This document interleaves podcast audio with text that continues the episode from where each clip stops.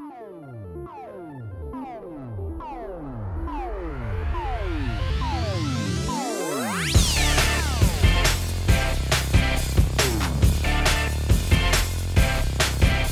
Fala pessoal, tudo bem com vocês? Estamos começando aqui o 15 episódio do A Semana em Jogo, a melhor fonte de informação para você saber o que rolou no mundo dos games nessa semana.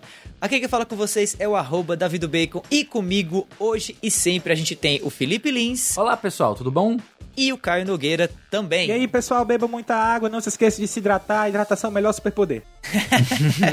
é isso aí, fica ligado que no episódio de hoje a gente vai ter. Mais demorado que um anime ou mais curto que um filme do Kurosawa? Qual será a duração de Ghost of Tsushima? Bruxeiro ou banqueiro, criadores de The Witcher se tornam os mais ricos da Europa. Quem precisa de Skype quando você tem um modo online de Red Dead Redemption 2 para fazer reuniões de trabalho? E Nintendo se desdobra para trazer um novo Paper Mario pro Switch ainda esse ano. É isso aí, essas são as principais manchetes do programa de hoje, mas Antes de cair de cabeça nas notícias, a gente quer saber de você, ouvinte assíduo do nosso cast, como a semana em jogo pode ficar ainda melhor. É por isso que a gente criou a primeira pesquisa de feedback do ASJ e vamos sortear um game da Steam no final do mês que vem para quem responder a ela direitinho. Corre lá no site plog.com.br barra pesquisa ASJ eu vou dizer de novo, blog.com.br barra pesquisa ASJ e responde o formulário que vai abrir lá, beleza? Tendo feito aí o jabá da pesquisa, meus caros co-hosts, como foi a semana de vocês? Eu me sinto mais iluminado, eu me sinto mais é, instruído, porque eu passei a semana inteira assistindo vídeos tanto da nerdologia quanto do curso de estatística, então jogar que é bom, jogar que é bom nada, mas melhorar e ampliar os seus conhecimentos, porra, eu tô fazendo um curso de estatística que é o Crash Course Statistics e tipo, tô aprendendo muita coisa que será utilizável dia a dia, né? Mas deve ter um, um Accounting Simulator, um Statistics Simulator na Steam aí pra tu poder colocar é, em prática talvez, esses conhecimentos. É, só se for. E você, meu caro Caio? Rapaz, eu tô. Eu tô porradeiro, cara. É, eu vi no final da semana passada, um pouquinho depois da nossa gravação, eu vi Tekken 7 de promoção na Steam. Hum. O meu bolso não resistiu. E eu tô jogando feito um maluco treinando meu Lee aí para poder pegar uma galera do trabalho, que depois do expediente tem o sagrado Tekken da firma.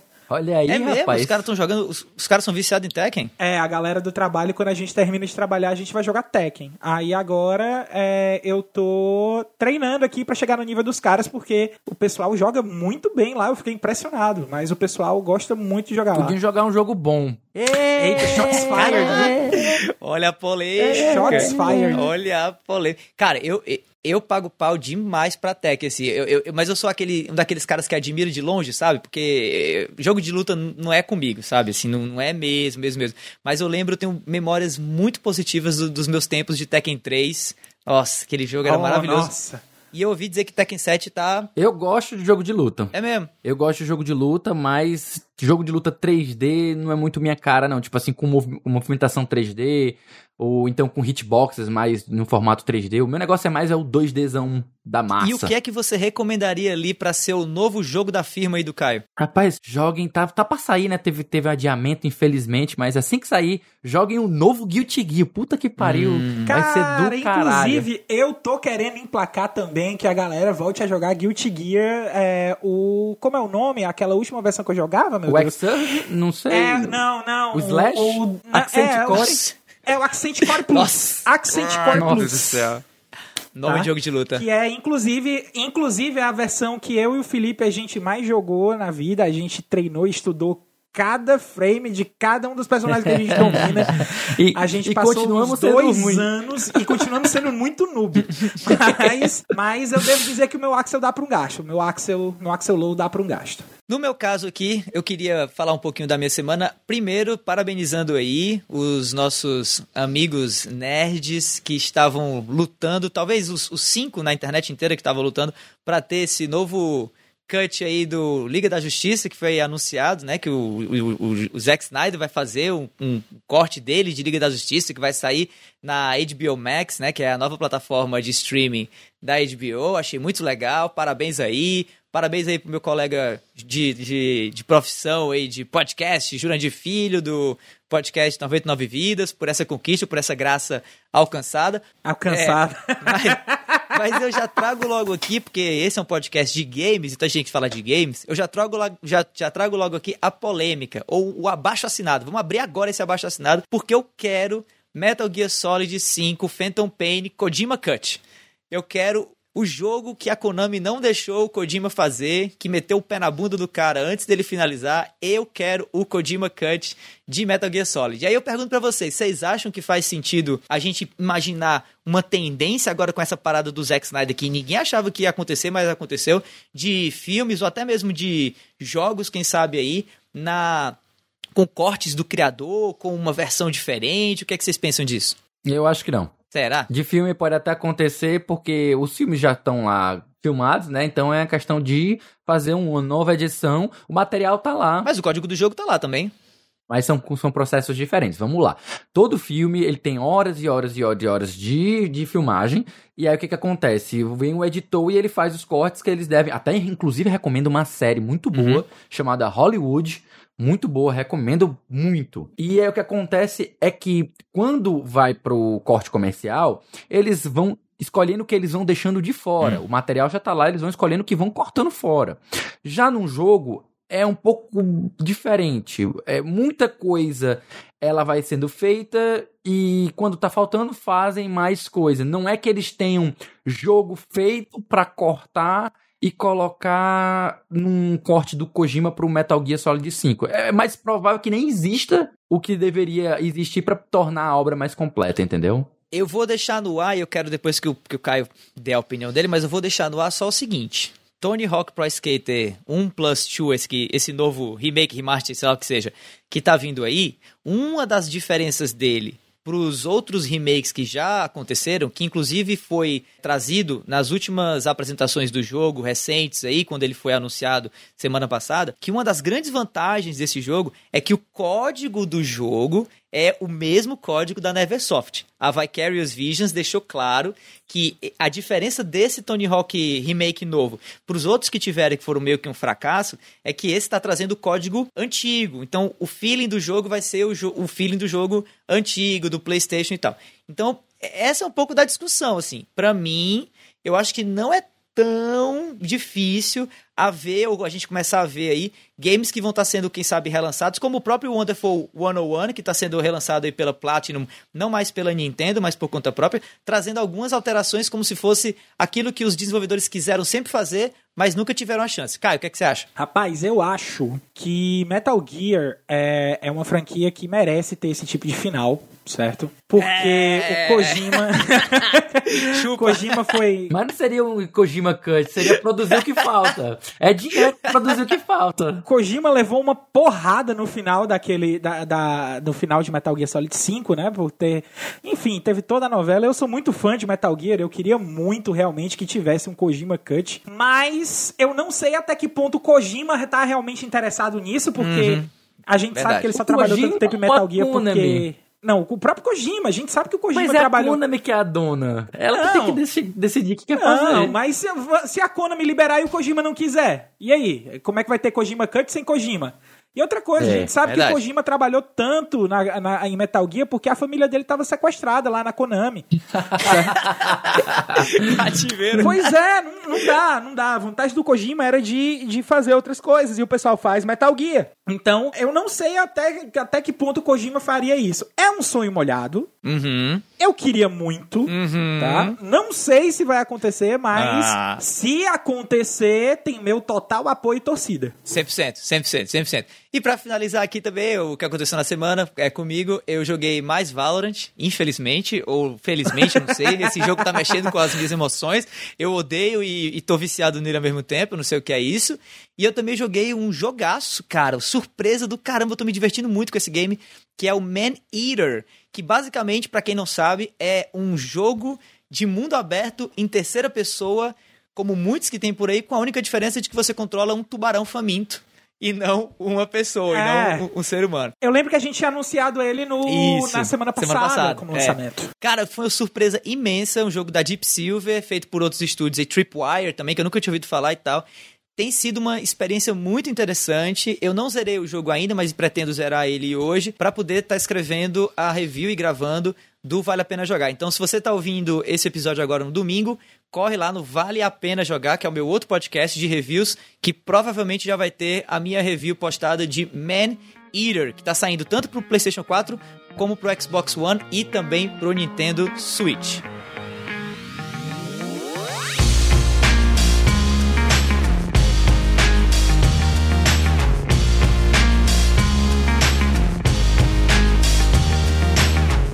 Nessa então para o primeiro bloco de notícias aqui do A Semana em Jogo desse domingo, né? Começando falando de Ghost of Tsushima, trazendo aqui a matéria do Bruno Micali, da Voxel, que traz como título Ghost of Tsushima, dois pontos quanto tempo pode durar a campanha e o 100% do game. Vou ler um pouquinho da matéria aqui para vocês antes de abrir para os nossos comentários. Ambientado em um mundo hostil e historicamente importante, Ghost of Tsushima vai trazer uma vastidão de atividades alocadas em diversas regiões do mapa, geograficamente localizado no epicentro da invasão mongol no Japão na década de 1270. Uma das perguntas mais frequentes é em relação ao tempo de duração dessa diversão. Nate Fox, o diretor criativo do game, respondeu ao Bruno Micali, o repórter dessa matéria, o seguinte sobre isso. É uma pergunta difícil de responder porque o mundo é um grande espaço de histórias antológicas, diz o Nate Fox.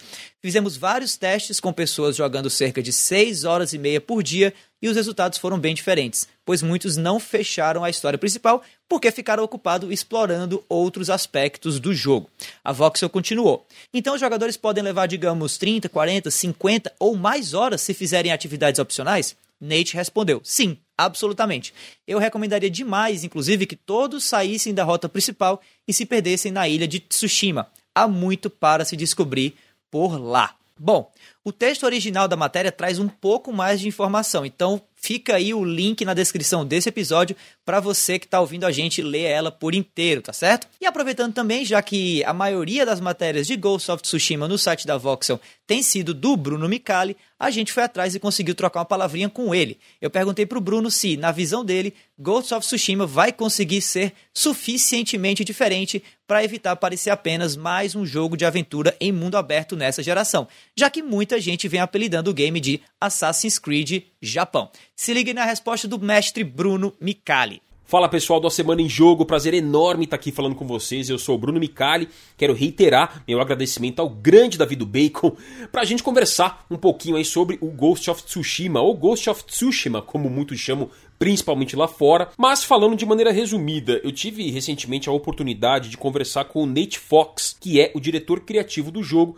Ele pôde tirar algumas dúvidas, claro que a gente sempre fica com mais dúvidas do que eles podem responder, mas as respostas eu acho que foram promissoras. É, todos nós estamos com algumas assombrações, alguns medos com relação ao Ghost of Tsushima, o que, que ele pode oferecer de diferente mundo aberto. A fórmula é um pouco batida, a receita é muito conhecida, mas em cima dessa colocação que o David Bacon colocou aqui para mim que eu achei muito interessante, se na minha visão o jogo ele vai conseguir ser suficientemente diferente para evitar parecer apenas mais um jogo de aventura em mundo aberto nessa geração. Isso porque muita gente já vem apelidando o game de Assassin's Creed Japão. Eu não discordo dessas uh, afirmações. Eu mesmo também falei bastante sobre isso com muitas pessoas ao longo dos últimos dias. Então ali tem Horizon Zero Dawn, tem Red Dead Redemption 2, tem Nioh, tem Sekiro, tem Tenchu, tem Onimusha. Tem muito de Shadow of War, né? Para quem jogou Shadow of War, Shadow of Mordor, eu adorei esses jogos. E eu acho que nessa demonstração, nessa última demonstração que a gente viu do Ghost of Tsushima, eles não acertaram muito na ordem de exibição de algumas coisas, né? Então, quando mostraram o combate, por exemplo, começaram mostrando esse one hit kill, que na verdade é um lethal stealth kill, ou seja, é um assassinato furtivo letal, né? Um golpe, melhor dizendo, furtivo letal. Só que isso deu uma impressão de superpoder que ficou. A gente sabe que a primeira, a primeira impressão é a que fica.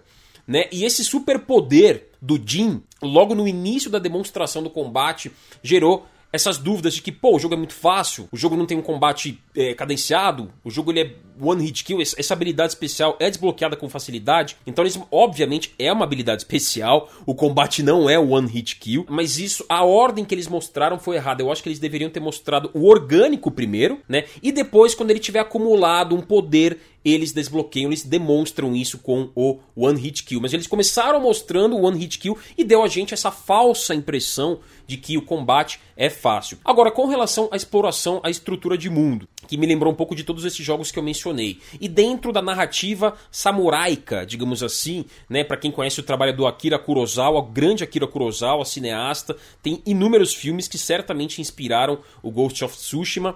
E o Nate Fox conversou um pouquinho disso com a gente, comigo, ele falou sobre as inspirações né, que levaram a construir uma equipe ocidental, vale ressaltar, a construir um mundo uh, oriental, um mundo asiático, da invasão mongol. A gente tem que lembrar que são duas invasões mongóis ao Japão. A gente não sabe se o jogo vai se passar só na primeira, só na segunda, se vai ser um time, se vai ter um time skip, né? A gente tem que lembrar que não existiam os ninjas nessa época. Ele reforçou isso também nesse papo, o diretor criativo. Então, quem sabe dentro da ficção do jogo, o Jin não seja uma espécie de origem do clã dos ninjas, porque ele atua como ninja naquela forma Ghost. Então aqui a gente já vai começando a entrar em alguns diferenciais que o jogo tem, por exemplo, é o lance do samurai do Ghost. Tá certo que a gente já viu em Infamous, tá certo que a gente já viu também no sistema de tatuagem do Far Cry 3, por exemplo que você pode trabalhar dos dois lados. Dante Inferno também, né? Você pode ser o punitivo ou o misericordioso. A gente não sabe exatamente como isso vai funcionar no Ghost of Tsushima, mas muita gente tava falando, poxa, ele tem habilidades de ninja. E ele tem habilidades de ninja. Mas naquela época não existia a concepção de ninja como a gente conhece, né? Então, é, eu acho que o Ghost of Tsushima, eles reforçaram muito, o Fox reforçou muito esse ponto de narrativa. A narrativa, gente, é um ponto muito central do Ghost of Tsushima. Então a gente é muito focado em gameplay, nesse mundo imediatista em que vivemos, mas ele é um jogo narrative driven, né, como dizem os gringos, ou seja, direcionado à narrativa. Então assim, uma coisa muito interessante que ele me falou é que ele falou para mim que Red Dead Redemption 2 para eles foi assim um benchmark de inspiração.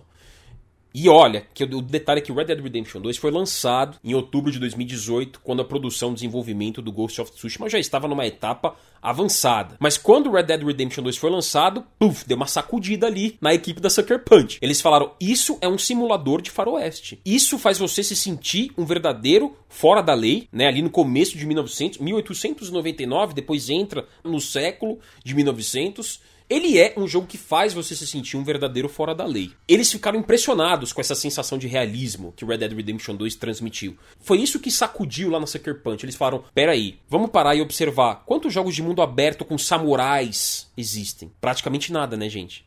Então, isso por si só já é um diferencial do Ghost of Tsushima. Você é um samurai no mundo aberto. No mundo aberto como a gente conhece com missões secundárias, com perigos, com ameaças, com segredos. Então a gente quis, a gente quer é, é, transpor ao jogador essa mesma sensação que ele teve no Red Dead Redemption 2 de ser realmente um fora da lei, de ser um cowboy. A gente se inspirou muito nisso, mexemos sim em várias coisas do Ghost of Tsushima para transmitir o máximo que a gente consiga, transmitir essa sensação de você ser um samurai num mundo hostil, certo? Durante a invasão mongol. E claro que a gente se inspirou em Zelda Breath of the Wild, claro que a gente se inspirou em Red Dead Redemption 2, claro que a gente se inspirou em Horizon Zero Dawn e falou isso abertamente pra gente. Então, o que eu vejo é isso. Um, um jogo de samurai mundo aberto por si só, temos pouquíssimo. Se o Ghost of Tsushima conseguir trabalhar nessa premissa, com essa narrativa, com todo o peso histórico que esse período carrega e trouxer isso para um público amplo, eu acho que já vai ser uma coisa legal. Agora, é, não dá para negar que o jogo executa receitas já conhecidas. Então ele tem tudo isso, né? Eu, eu, particularmente não vejo um problema dele ser, digamos, uma grande compilação de fórmulas existentes, contanto que ele seja bom na execução. Eu acho que tudo bem ele ser inspirado em outras coisas, tudo bem ele ser inspirado em Breath of the Wild, em Horizon, Red Dead Redemption, todos esses, jo esses jogos que eu mencionei, tudo bem, sabe? Contanto que ele execute bem essas, digamos, cópias, né? Essas inspirações, vamos a palavra inspiração, porque cópia pode ficar pejorativo, eu acho que não tem problema. Então, é mais ou menos isso que eu vejo do Ghost of Tsushima. Ele não reinventa a roda, resumidamente. Eu não acho que ele vai ser um jogo que vai reinventar nenhuma roda, mas acho que ele vai executar muito bem ideias que já existem. Beleza? Sempre um prazer, pessoal. Até a próxima. Beleza, muitíssimo obrigado, Bruno, aí, pela sua fala. E antes de passar para vocês, galera, eu trago aqui mais uma fala, mais um comentário, mas dessa vez dos membros do nosso canal aí, do nosso canal no Telegram, que você pode acessar caso queira no t.me barra ASJ Amigos. O nosso querido amigo Murilo Medeiro traz uma pergunta interessante, interessante. A pergunta é: o quanto o tempo de duração de um jogo influencia na sua qualidade. E agora eu jogo para vocês, meus amigos, o que é que vocês acham disso? Começando por você, Caio.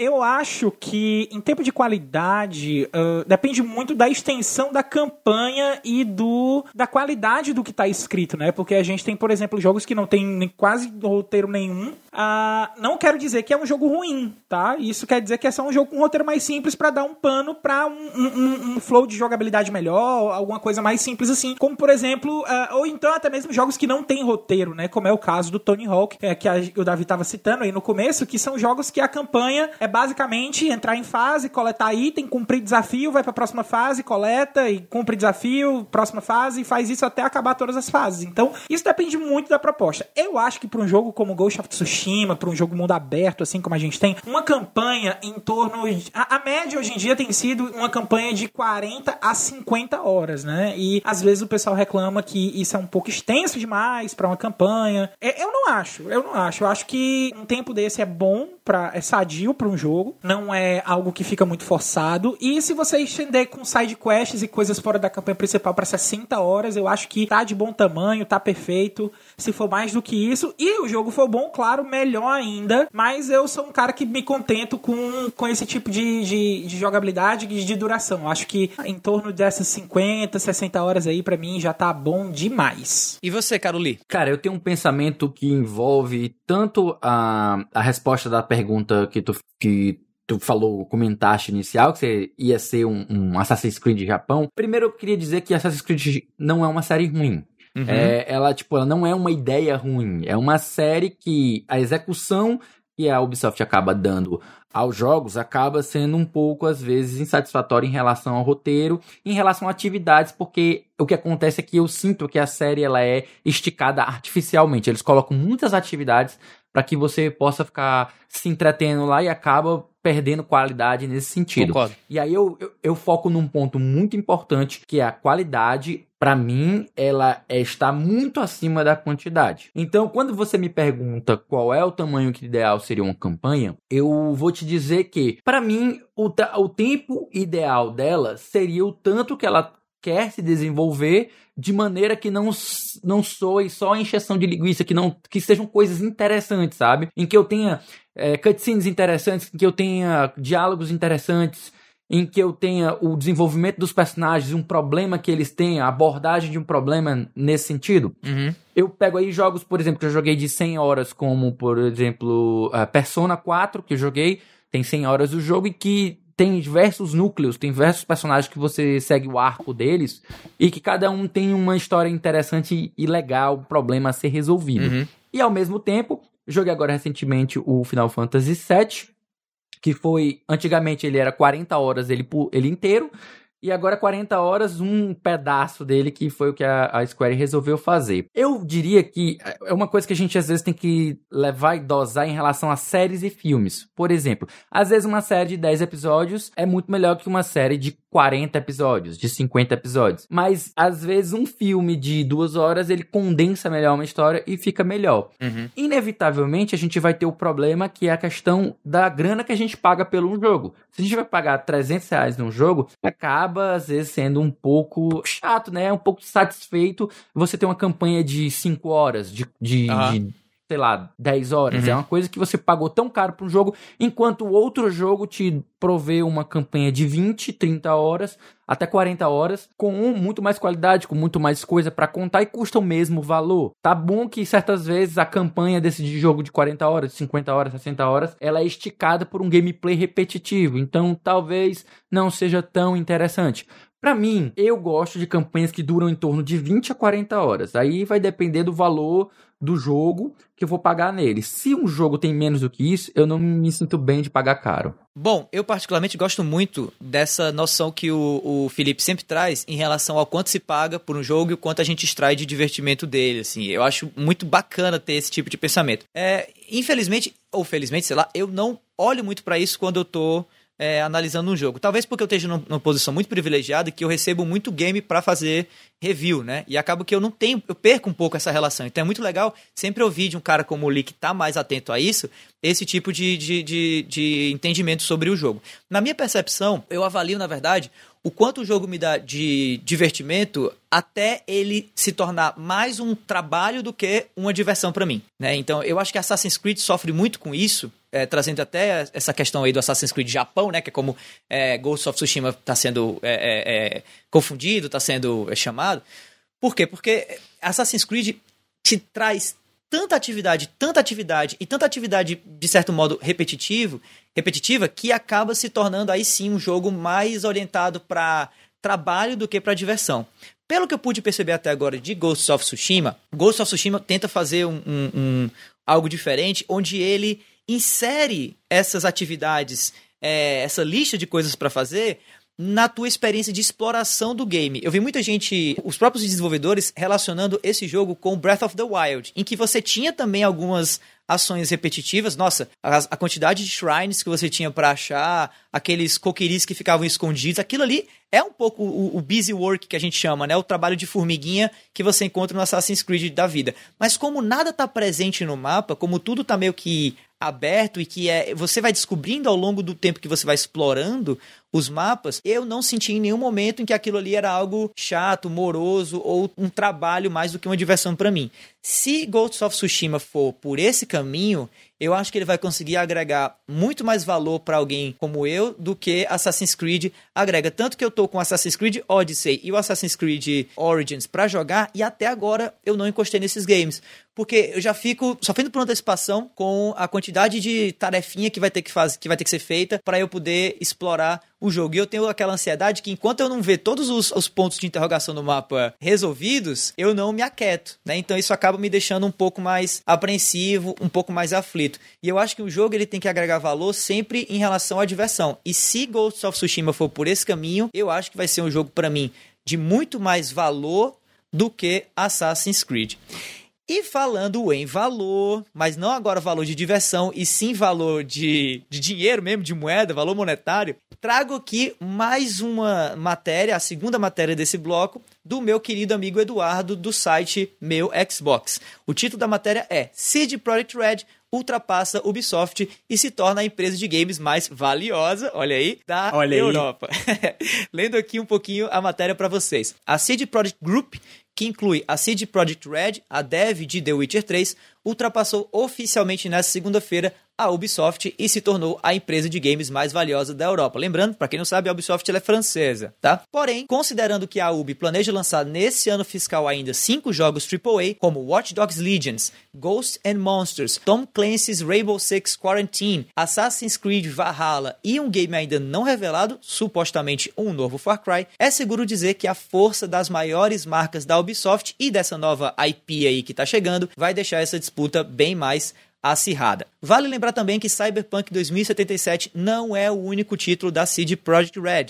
O estudo também está desenvolvendo um novo jogo e pelo menos dois DLCs pós-lançamento para o seu sandbox futurista. De acordo com o CEO da empresa, o Adam Kicinski, eu acho, a equipe começará a trabalhar no modo online de Cyberpunk 2077 assim que o jogo base estiver pronto. E aí, meus caros co-hosts, eu passo para vocês essa seguinte informação. É, a Ubisoft claramente tem um catálogo muito mais robusto que a CD Projekt Red e claramente o diferencial da CD Projekt não é volume e sim qualidade. Qualidade de um lado, volume do outro. Quem vocês acham que vence nos dias atuais no meio gamer que a gente está vivendo hoje? Eu acho que, assim, Se a gente tem uma prova de um estúdio que tá mostrando que qualidade é maior que quantidade, esse estúdio é a, é própria City Project Red. Por quê? Eles só tem basicamente de jogo AAA grande, gigante lançado The Witcher e que eles fizeram um trabalho simplesmente excepcional, certo? Eu acho que uhum. se foi um jogo que marcou essa geração, que definiu essa geração por inteiro foi o The Witcher 3, não Total. foi outro jogo, foi, foi, foi ele mesmo, certo? Existem marcas de, de, de desenvolvimento de jogos que após o The Witcher 3 tentaram trazer elementos do The Witcher para dentro dele. Então é um jogo de uma qualidade absurda e sem contar com o próprio carinho e esmero que a, a City Project Red tem para com a marca, né? Quando, por exemplo, estavam é. sendo anunciados a, as expansões que o pessoal chamava de DLC, eles prontamente falavam, gente, não chamem de DLC. The Witcher 3 é um jogo completo, não é um conteúdo baixável, é um pacote de expansão. A gente está expandindo o que a gente fez. Então eles fizeram isso com duas expansões, que foi a Hearts of Stone, é. que basicamente expandiu muito o já, a, expandiu um pouquinho da campanha, né? Colocou um cenário novo na campanha e ainda colocou mais o foco maior do Hearts of Stone,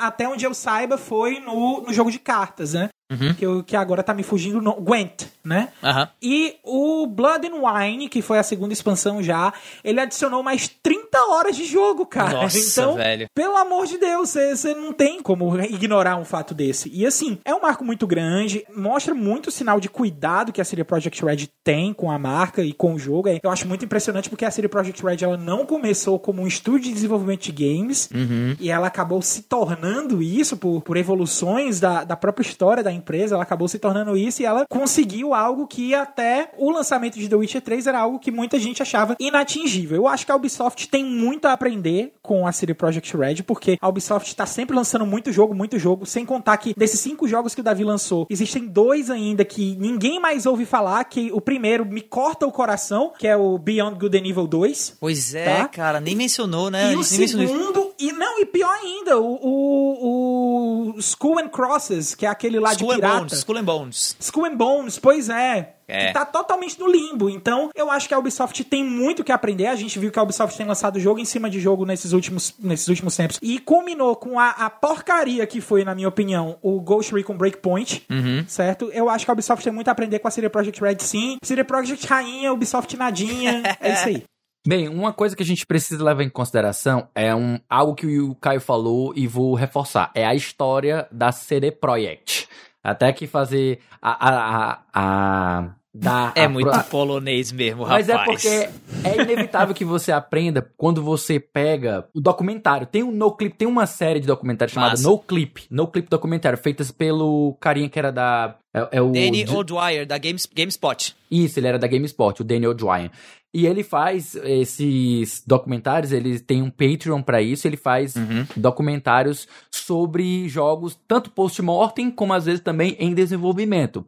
E é. eu acho muito massa que ele foi conversar com o pessoal da, da CD Projekt para ver como foi todo o processo de, de, de criação, de, de, aquisição da franquia, né? Eles primeiro é, adquiriram do Andrei Sapkov, alguma coisa não? assim, o nome Sap dele. Andrei Sapkowski. Sapkowski, é, Sapkowski, é. que era o dono original da, da franquia Witcher, né, dos livros Witcher. Isso. E aí eles entraram em contato com ele, fizeram toda a coisa. Tem toda a história nesse documentário. Eu recomendo muito. Mas tem um ponto que a gente tem que lembrar que a CD Projekt Group, ela não inclui só a CD Projekt Red, ela também é a GOG.com, que é uma plataforma uhum. que tem uma história própria. Eu, inclusive, recomendo especificamente esse, esse documentário que foi feito pelo NoClip, que é o Preservando o Passado e o Futuro dos Jogos muito bom. Eu assisti ele ontem, aqui aproveitando minha tendinite para dar cabo do, do, dos uhum. documentários que eu tinha para assistir. E é muito, muito emocionante você ler o, o trabalho que eles têm para conseguir adquirir a, os direitos e negociar os direitos para conseguir fazer portar jogos antigos para o presente, né? E trabalhar com DRM free. É uma filosofia fantástica, eu recomendo para todos assistirem. Então, história é algo fundamental e que quando você olha para a Ubisoft, ela tem uma história muito mais conturbada, especialmente por conta das diversas aquisições que a empresa passou e mudanças. Claro que sempre o CEO continua sendo o Yves Guillemot, ele tem uma, uma filosofia própria, mas o problema é que a Ubisoft caiu numa coisa pejorativa chamada Ubisoft Fórmula, ou a Fórmula Ubisoft, que é algo hum. que as pessoas notam em relação aos seus jogos. Eles, mesmo que seja entre franquias e não só dentro de uma franquia, eles parecem que eles bebem todos da mesma fonte, do mesmo estilo de criação de jogo. Uhum.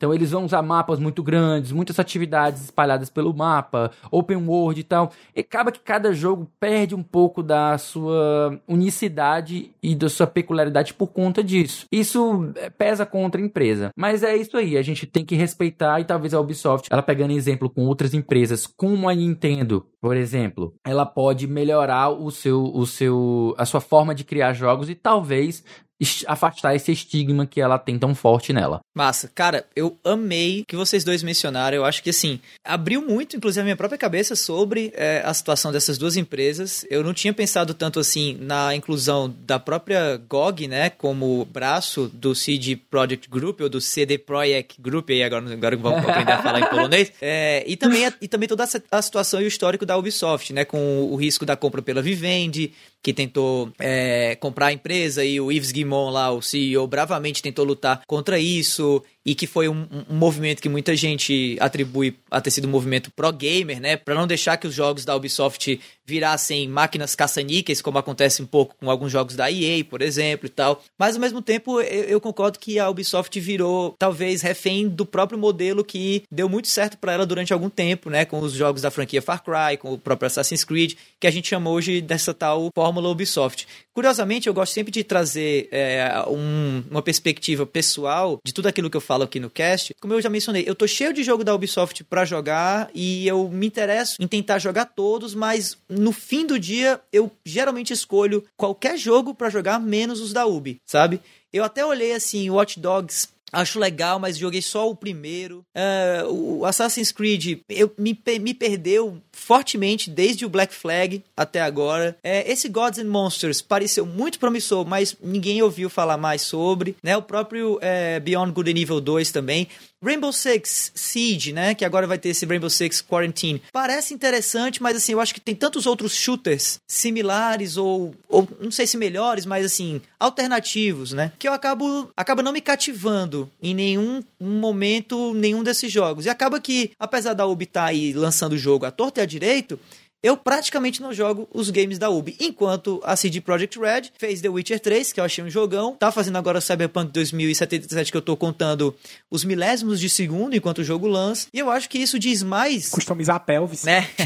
eu acho que isso diz mais a respeito de, né, de toda essa questão do que o próprio histórico ou essas considerações que o Felipe fez ou que o Caio fez. Mas é porque eu tô partindo de uma perspectiva, como eu falei, muito pessoal, mas que também pode ser a perspectiva aí de outros é, ouvintes do cast também.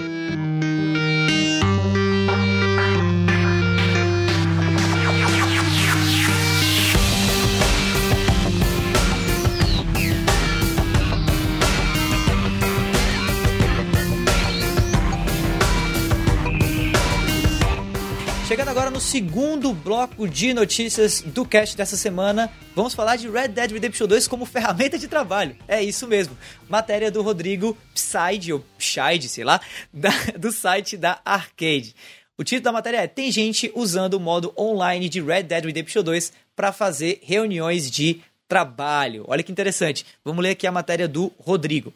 Em tempos de distanciamento social e home office, muita gente descobriu ou redescobriu a utilidade de apps como o Skype, o Zoom e o Google Hangouts. Mas tem gente que foi além e decidiu se reunir com os companheiros de trabalho ao redor de uma fogueira no Velho Oeste de Red Dead Redemption 2 para discutir jobs e projetos. Quem expôs esse fato curioso foi a autora e artista Viviane Schwartz, que contou em seu Twitter que abandonou o Zoom e os apps de reuniões convencionais para se reunir com sua equipe no modo online de Red Dead Redemption 2. Eu vou deixar na descrição desse episódio do cast o Twitter da Viviane para você ver o fio que ela fez, né, a thread que ela fez lá, descrevendo toda essa experiência, que é muito interessante. Mas o que é que eu fiz? Pensando em fazer sempre coisa diferente aqui no cast, né?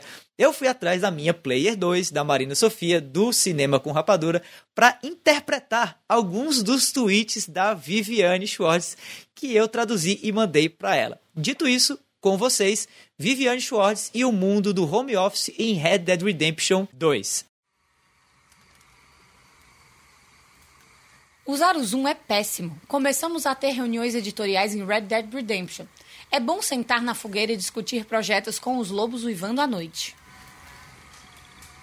Às vezes, o jogo esquece que o acampamento existe e de repente você está na floresta escura com os lobos, mas achamos isso revigorante. Os principais problemas técnicos que tivemos é que, às vezes, a mesa de reunião não existe para todos e o botão de sentar no chão é o mesmo de tentar estrangular a pessoa mais próxima. Mesmo assim, ainda supera o Zoom. Bom, depois dessa experiência auditiva, aí, muito obrigado, Marina, pela participação. Antes de abrir para a gente comentar, eu queria também trazer mais um comentário de um dos membros do nosso grupo do Telegram, t.me barra asjamigos, caso você queira entrar. O comentário do Walter. O Walter, ele traz um questionamento aqui interessante, né? Uma indagação, na verdade. Fazer conferência de trabalho dentro de jogo, será que não afeta a produtividade, não? O que, é que vocês acham? Assim, eu já li recentemente, vi também um, um documentário, né? não um documentário, um mini doc feito pela. uma matéria, na verdade, feita pelo pessoal do, uh, do No Gaming, que existem diversos estudos que aí, a vez em quando aparece um estudo dizendo das, de quão um jogo pode ser ruim para as pessoas, tal, tal, tal, tal, essas coisas assim. E até teve o Gaming Desordem há alguns anos aí. Mas existem alguns estudos que são dedicados a estudar quão os jogos podem ser benéficos, como eles podem beneficiar e trazer formas diferentes de você interagir com as pessoas e quão isso pode ser bom para ansiedade, para depressão e outros usos, claro, né? Eu vejo a utilização de um ambiente virtual muito similar ao que a gente já imagina quando a gente pensa em realidade virtual. Então, quando você tem a realidade virtual, você tem a possibilidade de você interagir, você tem um engajamento maior das pessoas. Eu penso que se você utiliza o tempo que você está numa reunião, às vezes para ficar desenhando, ah, muita gente faz isso, pega um papel e fica desenhando quadrados ou coisas enquanto está conversando, tipo meio que está ajudando uhum. a colocar suas ideias em práticas. Eu acho que a interatividade durante uma reunião é muito importante, até mesmo para ajudar a pessoa a fazer. Você sabe que muitas pessoas gesticulam quando falam, até mesmo para auxiliar elas a passar a mensagem, né? A, a pensar e articular bem o que ela quer falar. Dessa forma, eu penso, obviamente, infelizmente eu não tenho aqui nenhum estudo de base para poder fundamentar essa minha opinião, mas eu penso que essa interatividade online, ela contribui para que você mantenha as pessoas engajadas e dessa forma elas possam meio que se divertir um pouco enquanto fazem uma reunião, e isso para mim é muito positivo para a questão da produtividade, especialmente se você puder gravar o áudio e depois você poder recuperar alguma coisa assim. Caio, o que, que você acha? Eu acho que funciona.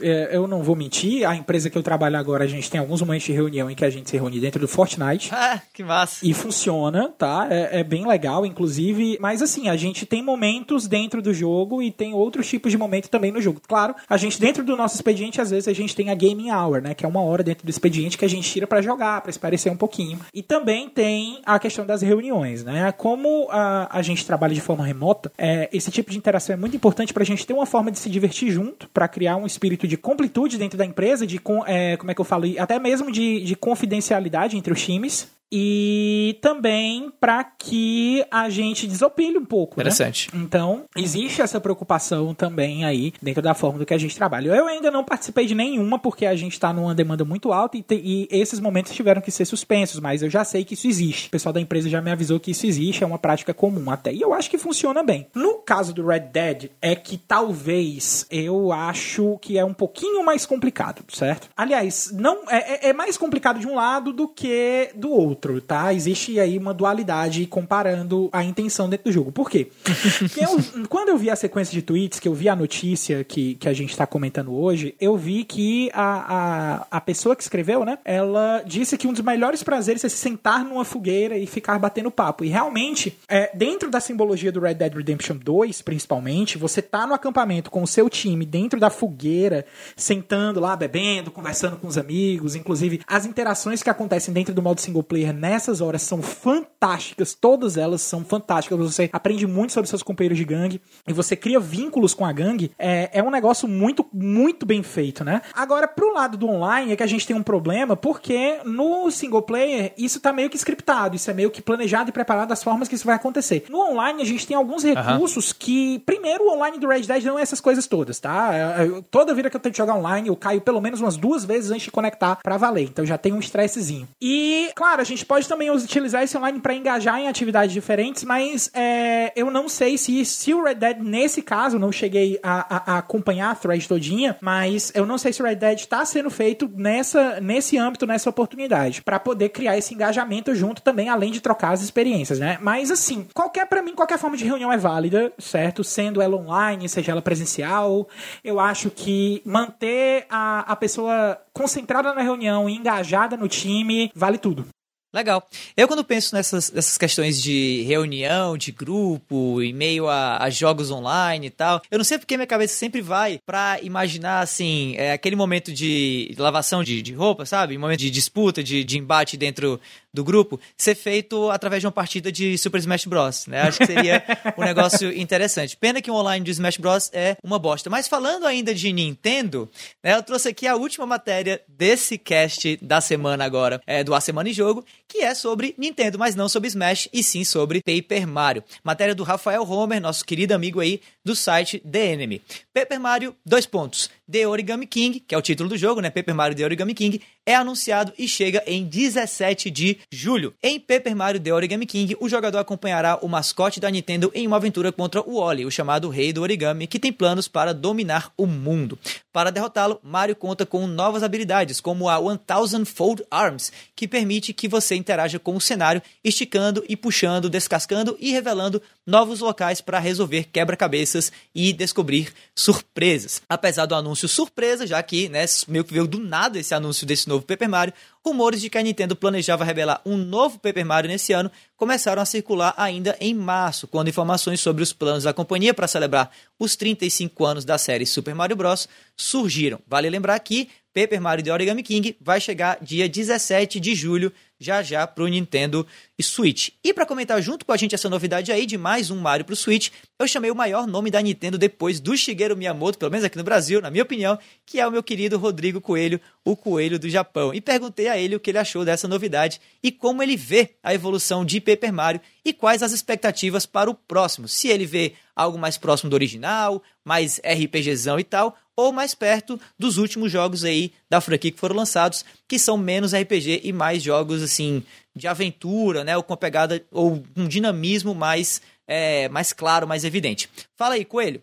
Fala Davi, meu querido, muito obrigado pelo convite. Tô muito feliz de sempre estar aqui falando sobre as coisas que eu amo e dessa vez é Paper Mario, cara. Paper Mario é uma franquia que eu sou completamente apaixonado e de fato a gente viu uma evolução bem grande dela, né, ao longo do seu primeiro jogo até o último que foi lançado, que foi para Wii U, que é o Color Splash, né? Entre trancos e barrancos a gente viu algumas coisas geniais sendo, sendo utilizadas e algumas coisas que não deram tanto certo assim visão, na visão do público, né? Uma das coisas geniais foi o sistema de batalha, onde você tem um sistema de turnos que começou lá no Super Mario RPG do Super Nintendo, aonde cada um dos ataques que você escolhe, você tem que efetuar uma, uma ação, né? Por exemplo, apertar o A na hora certa, ou então escolher um ritmo de, de botões que você vai apertando para você conseguir causar mais dano e dar mais efeitos. E essa mecânica, ela foi 100% aprimorada na versão de GameCube do Paper Mario, que é o Paper Mario The Thousand Year Door, que adicionou novos elementos, adicionou ataques especiais e adicionou o elemento da plateia, que a plateia é super legal nesse jogo, ela às vezes taca itens para você, eles torcem por você, aumentando uma barrinha de especial que você consegue fazer um ataque ainda mais incrível para poder causar dano. O próprio inimigo ele interage, às vezes comendo a plateia para recuperar a vida. Às vezes a plateia não tá gostando ali do que você tá fazendo e começa a atacar pedra em você, ou tem inimigos na plateia disfarçados. Então tem toda uma interação entre o sistema de batalha e a plateia que tá ali assistindo, porque as batalhas elas são como teatros nesse jogo.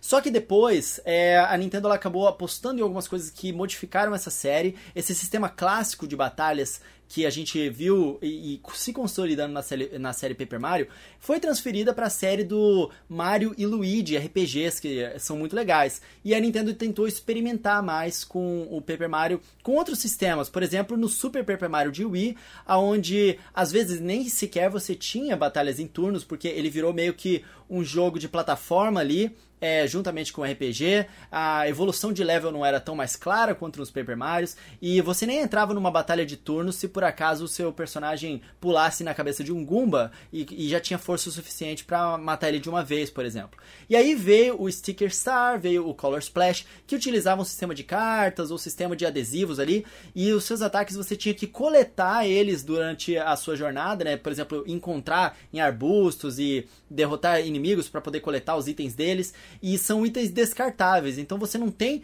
um ataque inerente do Mario. Você tem as cartas que você coletou, você usa elas e acabou. Né? As pessoas não gostaram muito disso, só que o Paper Mario Color Splash ele evoluiu muito é, na questão da narrativa. Eu acho que é o jogo que tem os melhores diálogos de qualquer jogo da Nintendo e ele tem uma história fantástica.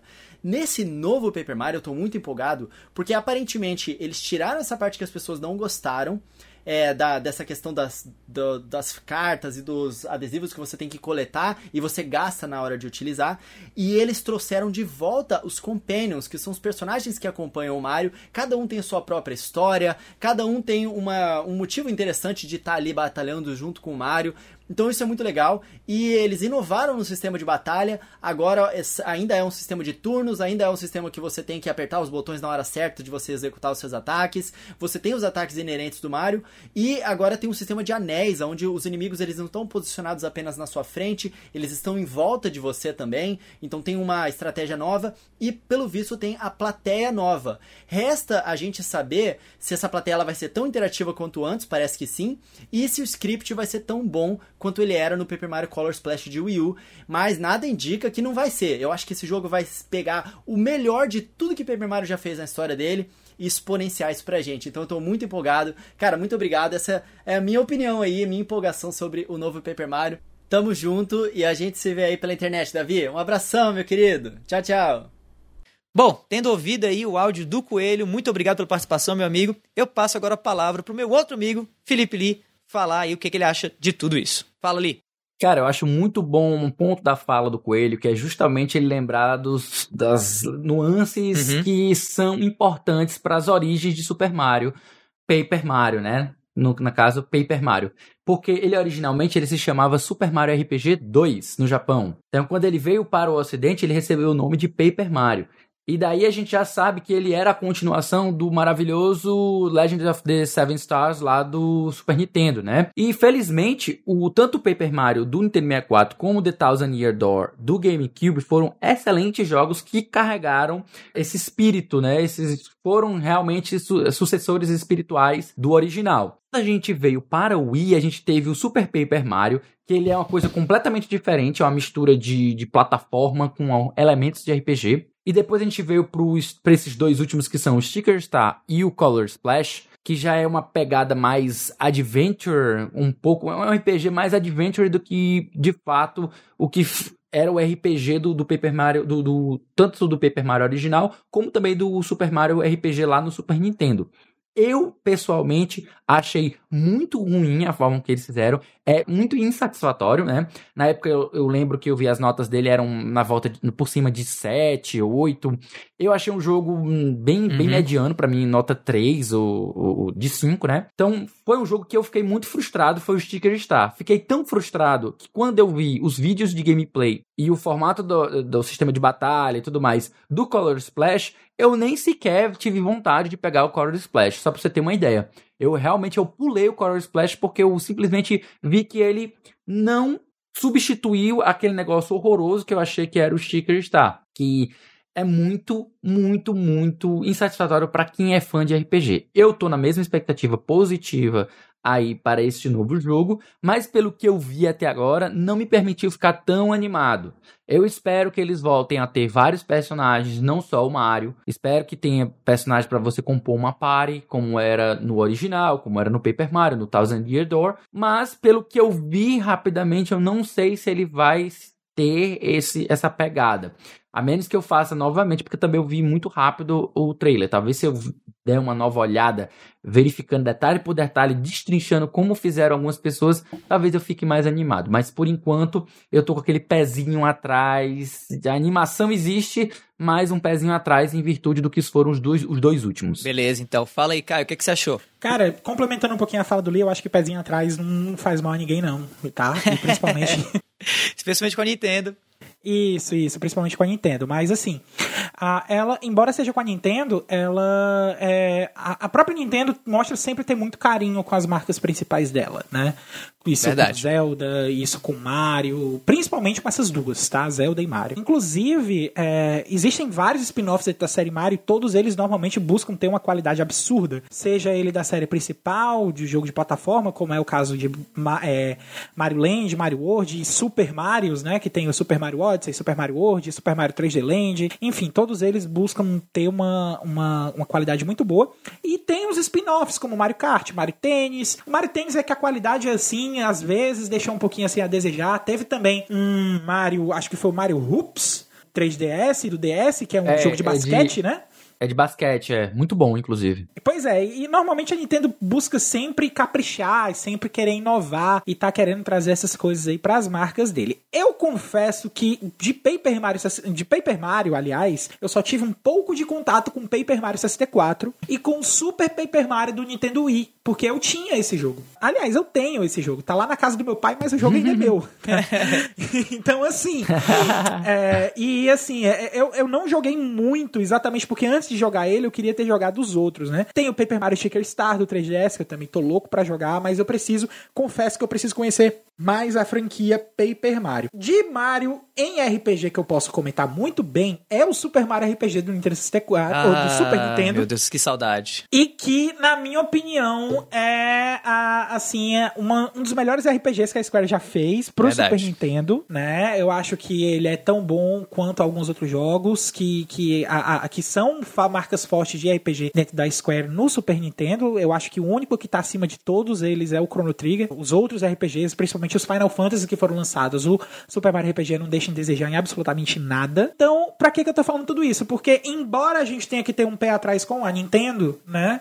Pelo menos pra franquia Mario, eu confio no, no trabalho da Nintendo. Eu acho que a gente tá experimentando aí algo que pode ser muito positivo. Não sei até que ponto Paper, esse Paper Mario vai se aprofundar realmente, uma vez que a gente tem a Mario Luigi agora nos portáteis, né, para cuidar dessa parte mais RPG, como era o, o Super Mario RPG. Uhum. Mas eu acho que tem tudo também para ser um bom jogo, principalmente nessas tecnologias novas do Nintendo Switch. Vamos ver o que a Nintendo vai trazer aí pra gente nesse título.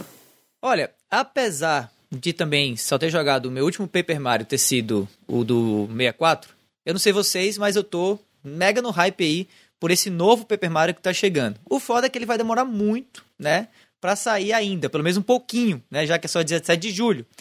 Como que eu faço então, caro Caio, para saber o que, é que vai sair tipo semana que vem? Ah, meu amigo, então para você saber isso, você tem que se ligar na listagem dos lançamentos da semana que vem que a gente aqui do A Semana em Jogo preparou para você. Música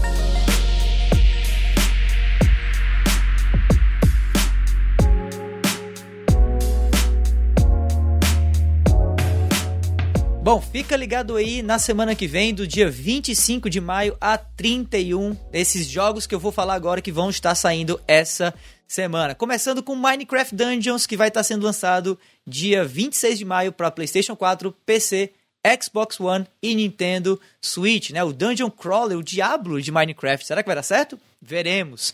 A gente tem também, saindo dia 28 de maio, Shantae and the Seven Sirens para o PlayStation 4, Xbox One, PC e Nintendo Switch. A série Shantae é muito legal, eu gostei dos últimos Shantae que eu joguei e eu já recomendo, apesar de não ter jogado esse game ainda. A gente tem também dia 28, Those Who Remain, um jogo bem misterioso, mas que eu vi é, uma galera que vem fazendo preview desse game fala do bem, saindo para PlayStation 4, PC e Xbox One, um jogo de aventura. A gente tem BioShock. Tem até uma piada, Hã? tem até uma piada no nome dele, tem uma piada no nome dele que Those Who Remain é outra forma de escrever The Last, The Last of Us. É, exatamente. A gente tem também a coleção de BioShock saindo dia 29 de maio pro Nintendo Switch, é uma compilação com os games da franquia, né, aí do Ken Levine. A gente tem também pro Nintendo Switch outra compilação, Borderlands Legendary Collection, saindo no mesmo dia, de 29 de maio. XCOM 2 Collection, mais uma coletânea aí, saindo dia 29 de maio pro Nintendo Switch, um game de estratégia, e também pro Switch, finalmente, também dia 29 de maio, uma semana muito boa para quem tem o Nintendo Switch, com o lançamento de Xenoblade ou Xenoblade Chronicles Definitive Edition, né, que é o é tipo um remaster, né, do, do Xenoblade que saiu pro Wii U, não é isso? É, e tem a adição de coisa nova também. Ah, ah, é, pronto. Beleza, então. Bom, além dos jogos da semana, esse trio aqui do A Semana em Jogo tem mais um monte de conteúdos para você ficar ligado.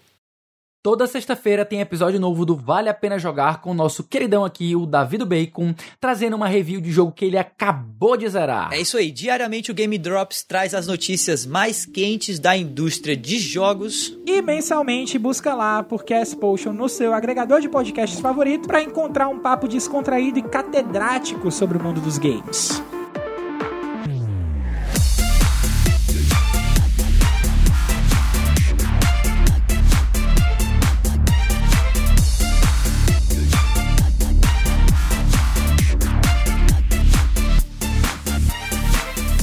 Beleza, então pessoal, esse foi o 15 A Semana em Jogo. Se você ouviu até aqui, olha, muitíssimo obrigado. E se você gostou do episódio, assina aí o feed do cast e fica ligado que semana que vem tem mais. Antes de encerrar, a gente queria também aqui dar o nosso muitíssimo obrigado também ao pessoal do Voxel, meu Xbox, Arcade e The Enemy pelas notícias lidas nessa edição do Cast. A gente deixa aqui também o convite para quem quiser entrar no nosso grupo do Telegram e trocar uma ideia mais direta com a equipe que faz o A Semana em Jogo. Basta acessar o link t.me barra ASJamigos, beleza? A gente está esperando vocês por lá. E para finalizar, que tal seguir a gente nas redes sociais? Eu tô no arroba Bacon. Eu tô no arroba Foi o Caio. E eu estou em arroba o Felipe. Não, mas é isso. Meu nome é Davi, eu vou ficando por aqui e a gente se vê por aí, galera. Falou!